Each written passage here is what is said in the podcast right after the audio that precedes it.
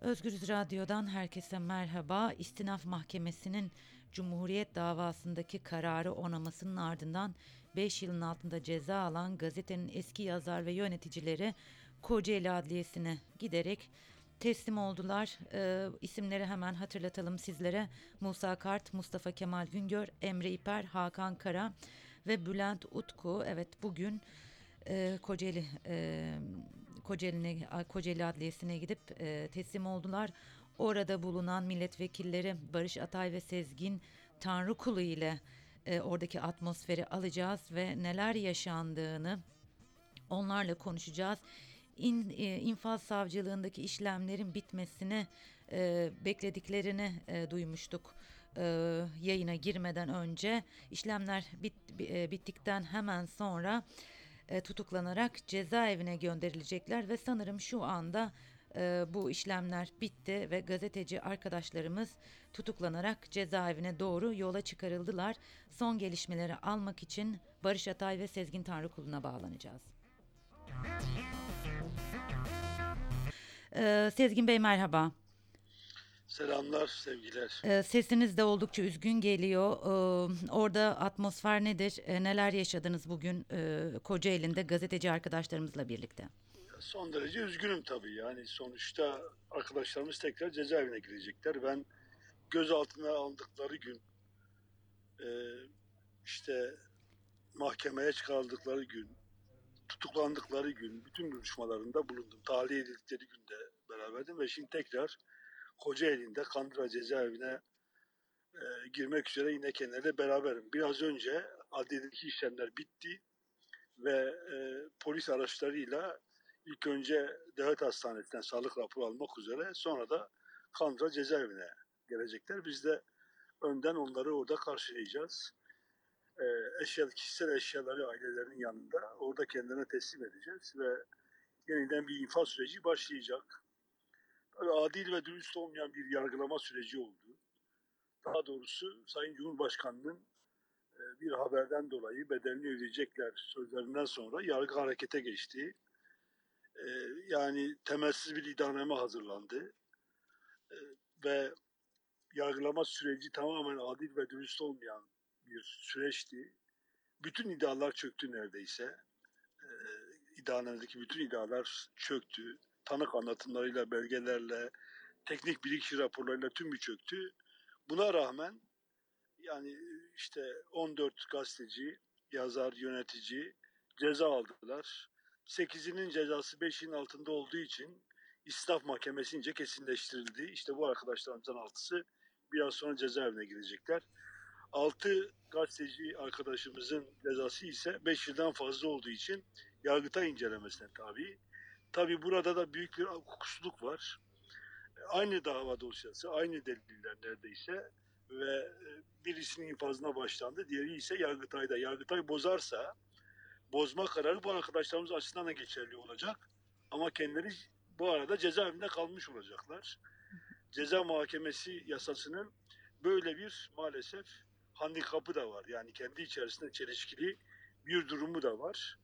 Bununla ilgili yasa teklifi biz verdik. Mecliste duruyor. Yani 5 e, yılın altında ve 5 yılın üstünde ceza alan aynı davada ceza alanların e, infazına Yargıtay kararından sonra başlanılması noktasında bir teklifimiz var aslında.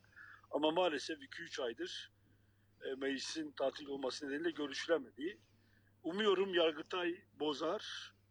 E, altı arkadaşımız hakkındaki davayı bozar yani hükmü bozar ve bu adaletsiz süreç sona erer. Bu ayrıca Türkiye'de hem yargının bağımsız ve tarafsız olmadığının göstergesi bu yargılamanın kendisi hem de tamamen gazetecilikten, gazetecilikten dolayı habercilikten dolayı yargılanan arkadaşlarımız bakımından da Türkiye'de medya özgürlüğünün, e, haber alma hakkının e, kalmadığında çok açık göstergesi e, Türkiye ve dünyaya göstergesi aynı zamanda bu dava oldu. Türkiye bu davadan sonra bütün endekslerde daha da geriye düşmeye başladı. E, yani Türkiye'deki ortam bu. E, mücadele ettiğimiz ortamda tutum da bunlar zaten. Evet, Cumhuriyet davasını siz e, takip ettiniz. Sadece Cumhuriyet davasını değil, aslında e, neredeyse bütün gazetecilerin yargılandığı ve diğer davalarda siz sizinle birlikteydik. Hep oradaydınız. Bugün de oradasınız. Ama size de e, sormak istiyorum ben. E, e, moralleri nasıl? Giderken son sözleri ne oldu? Ailelerinin mora- morali nasıl şu anda orada? Moralleri son derece yüksek. Yani sonuçta e, suçlu değiller bu arkadaşlarımız. Suçlu olmadıklarını çok iyi biliyorlar. E, tamamen e, yani adil olmayan bir süreçten sonra mahkum edildiler. İstinaf Mahkemesi bir duruşma dahi yapmadı. E, dolayısıyla süreci çok iyi bilen, anlayan, anlatan arkadaşlarımız. O yüzden moralleri gayet e, yüksek ve neyin bedelini ödediklerini özgürlükleri karşılığında çok iyi biliyorlar. E tabi aileleri üzgün sonuç itibariyle. Yani eşlerinden, babalarından, e, sevgililerinden, arkadaşlarından ayrılmış ayrılmış olacaklar yani belli bir süre. E, Türkiye'de e, yani gazeteciliğin, hukukçuluğun kaderi bu olmamalıydı. Yani Türkiye bunu hak etmiyor gerçekten. Bunu hak eden bir ortam yok Türkiye'de. Yurttaşlarımız, insanlarımız bu kadar çok ağır adaletsizlik ortamını hak etmiyorlar. Ama elbet bu düzen değişecek ve değişmeye başladı aslında. Mutlaka değişecek bu düzen. Çok teşekkür ediyorum Sezgin Bey, ben vermiş olduğunuz bilgiler için. Ben teşekkür ederim. E, selamlar, sevgiler tekrar. Bizden de selamlar, sevgiler. Evet, e, Kocaeli'ndeki son durumu CHP milletvekili Sezgin Tanrıkulu değerlendirdi ve e, Cumhuriyet e, gazeteci ve yazarlarının moralinin oldukça yüksek olduğunu söyledi ve niçin bedel ödediklerinin gayet farkındalar dedi. Barış merhaba. Merhaba Zübeyde. E, şu İyi anda yayınlar. oh, çok teşekkürler. Şu anda orada tam olarak durum nedir? Şimdi arkadaşlarımız e, polisler eşliğinde e, Kandıra cezaevine e, götürülüyorlar. Hı hı. Aileleri de onlara diğer araçlara refakat ediyor. Ee, Cumhuriyet davasını bütün kamuoyu yakından takip etti. Sen de o takip edenlerden biriydin. Bu sonucu nasıl değerlendiriyorsun? Ya bu Erdoğan'ın peşlerini bırakmam e, sözünün e, karşılığını verdiği kişisel bir davaya dönüşmüş durumda. Cumhuriyet Gazetesi'ne karşı verilen dava. E, özellikle de e, her yerde aynı şeyi söyledik. 2002 yılından bu yana medyayı tekleştirme operasyonu ve muhalif sesleri kısma mücadelesine ayrı düşünülemez. E. Türkiye'nin en büyük muhalif gazetelerinden bir tanesi Cumhuriyet Gazetesi. E, ve buna kayyum atanması, e, kayyum atanma çabası, karşı açılan dava ve e, eski kadronun bir kısmının tekrar sahip olması çabasını da içine katarak söylüyorum. Çok büyük bir kumpasın bir parçasıydı. E, ve geldiğimiz noktada ne kadar garabet bir durumla karşılaştığımız herkesin takdiri zaten. Ee, basından takip etmeye çalışıyoruz ama sen birebir orada olduğun için sana sormak istiyorum. Moralleri nasıldı? Son sözleri ne oldu? Ee, onu merak. gayet iyi. E, hiç kimse e, mücadelesini e, bırakacak değil. İlk defa karşılaştıkları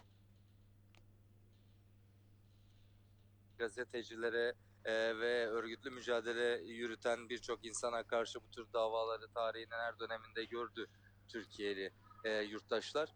E, fakat şunu söyleyebilirim ki e, herkes büyük bir e, gururla e, bu AKP'nin kendilerine açtığı davanın sonucunda gururla ve hiçbir moral bozukluğu olmadan gidiyorlar. E, bu günlerin geçeceğini hepimiz biliyoruz. Onlar da bunun altını çizdiler. Ee, çok teşekkür ederim Barış vermiş olduğun bilgiler için. Çok çok teşekkürler. Ben teşekkür ederim. Görüşmek üzere. Kolay gelsin. Sağ olun. Özgürüz dinleyicileri biliyorsunuz Cumhuriyet davasının e, da- davası ile ilgili karar e, geçen Nisan ayında sonuçlanmıştı. Kararlar verilmişti. Birçok isme hapis cezaları verilmişti.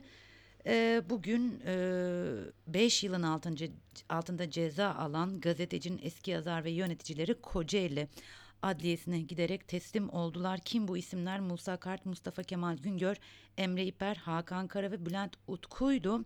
İnfaz savcılığındaki işlemlerin bitmesinin ardından biraz önce Barış Atay bilgi verdi. Kandıra cezaevine dolu, doğu, e, Kandıra cezaevine doğru yola çıktı. Şu anda gazeteciler bunun da bilgi, bilgisini vermiş olalım sizlere.